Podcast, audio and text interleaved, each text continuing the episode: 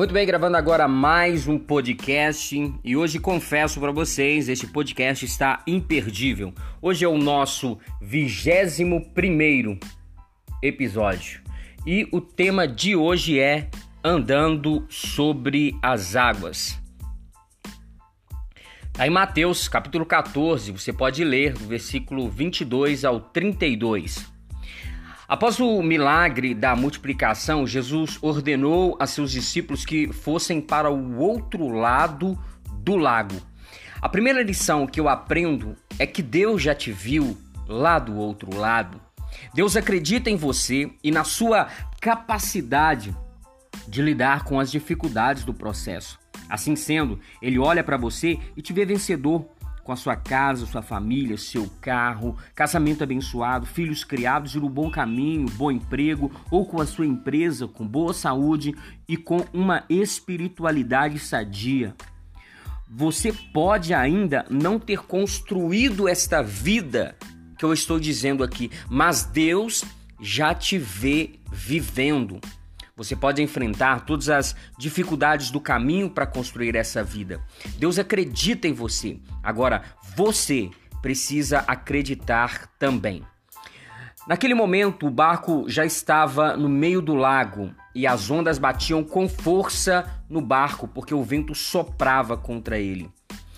Está em Mateus, capítulo 14, versículo 24. A questão não é se você vai passar por dificuldades, porque você vai. Mas quando? Porque no meio do processo, meu irmão, sopram os ventos. E se você deseja chegar ao seu destino, você vai ter que remar. Vai ter que aprender a controlar o barco em meio às ondas, às grandes ondas. Vai ter que aprender a lidar com as incertezas. O barco com os discípulos estavam no meio, estava no meio do lago. Quantas pessoas desistem quando estão no meio do caminho? Elas têm muita iniciativa, mas pouca terminativa. No meio, perdem o entusiasmo, se cansam e retornam à estaca zero. Não se deixe abalar pelas dificuldades, meu irmão. Os discípulos estavam então no meio do lago. O vento soprava forte, produzindo grandes ondas, e já era madrugada. Ou seja, havia o cansaço, os ventos, as ondas, a escuridão e também havia solidão. É normal sentir cansaço no meio do caminho, mas você mostra do que é feito quando conclui o que começou.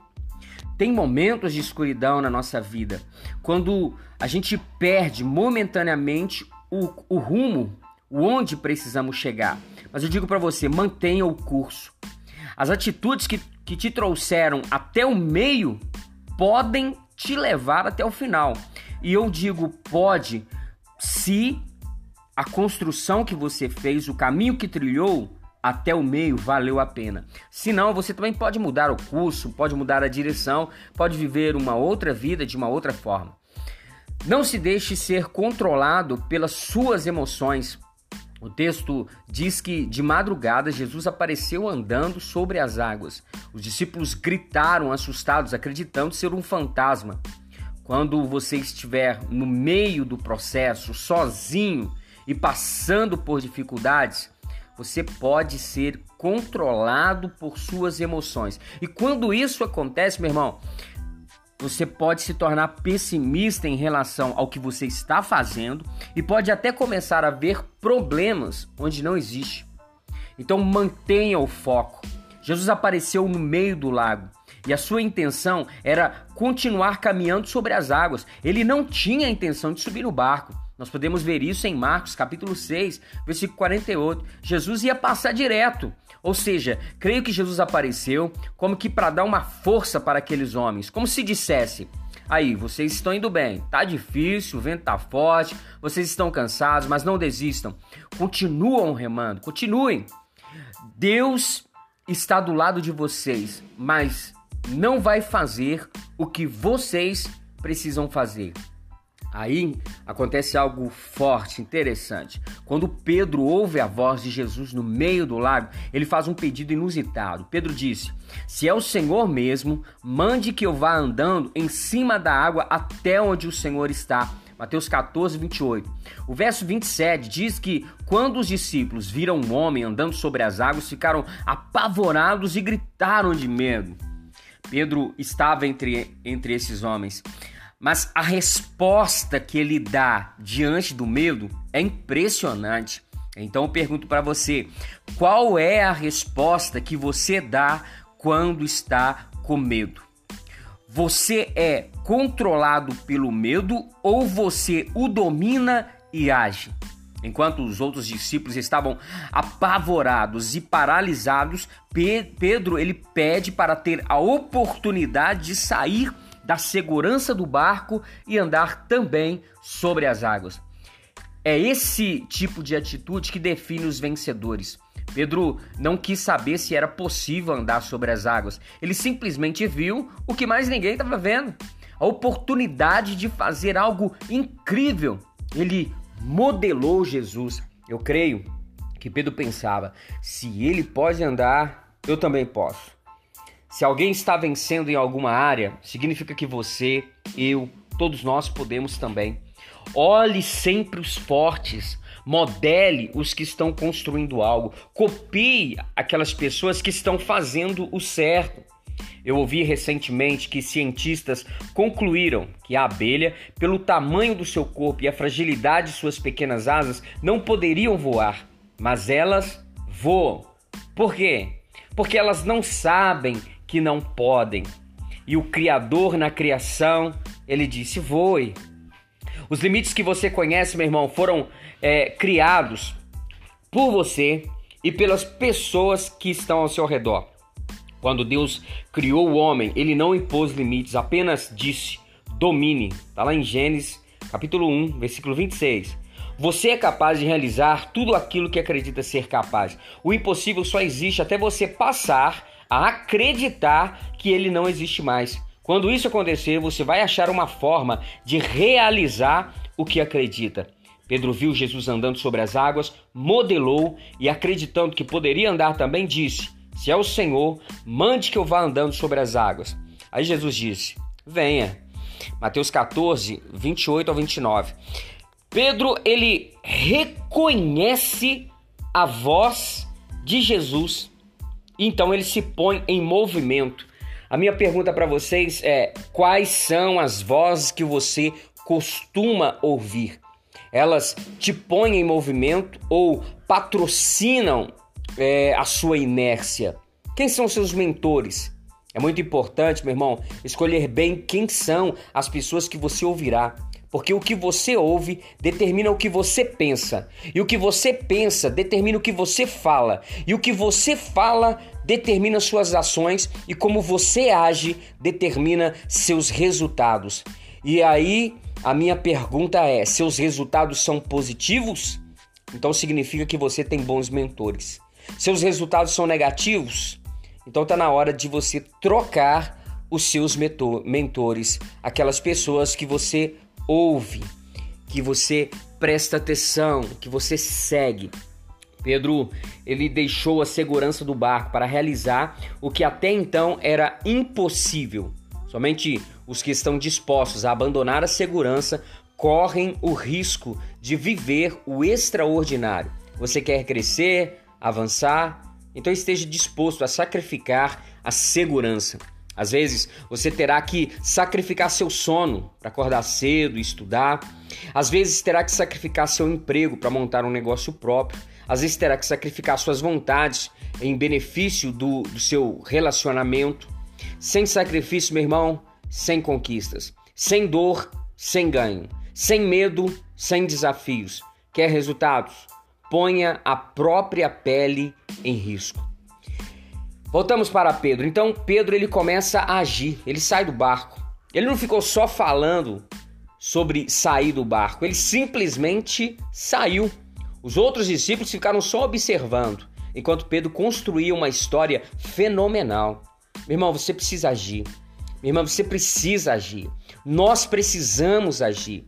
Só falar sobre a vida extraordinária que queremos viver não promove essa vida. Atitude é o fator determinante. Falar é muito fácil, fazer o que falou é que é difícil. requer coragem, determinação, ousadia. Mas é a ação que constrói o chão onde não há chão. Todos os passos anteriores foram importantes, mas sem ação não se constrói resultados. Pedro se põe em movimento, sai do barco e ele tem um alvo a ser atingido. Ele queria ir até Jesus. Saber onde quer chegar, a direção certa, é primordial. Se você não sabe onde quer chegar, escolhe qualquer caminho, qualquer direção. O problema é que você pode chegar onde não queria. Pode construir algo e se arrepender. Dar um passo só, um passo só, na direção certa é muito melhor do que você estar correndo na direção errada. Pedro ele está em movimento, está construindo algo extraordinário. Então ele começa a prestar atenção no que? nos ventos. A Bíblia diz que ele começa a prestar atenção nos ventos, na água que está debaixo dos seus pés, nas ondas. Acontece que os ventos, é, os ventos e, e a água, elas estavam lá antes de Pedro começar a andar. Já estava lá. Os ventos e as ondas já estavam lá antes de Pedro sair do barco. Antes de Pedro começar a andar. Meu irmão, foco. A vida pede foco. Enquanto Pedro estava focado nas possibilidades, no que poderia fazer, no caminho incrível que ele estava construindo, ele se mantinha de pé e em movimento. Quando Pedro começa a focar as dificuldades, o texto diz que ele começa a afundar. Mateus 14, versículo 30. As dificuldades sempre estiveram lá, mas agora Pedro estava focado nelas. E o que você foca se expande.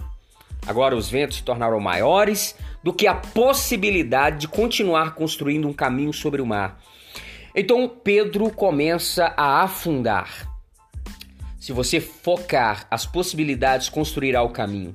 Se focar as dificuldades, afundará. O que for viver vai depender do que você escolher focar. Quando Pedro começa a afundar, a Bíblia diz que ele pede ajuda. Mas ele não pediu ajuda para qualquer um.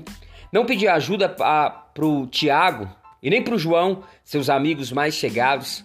Es, esses estavam lá dentro do barco. Não estavam vivendo uma realidade semelhante de Pedro.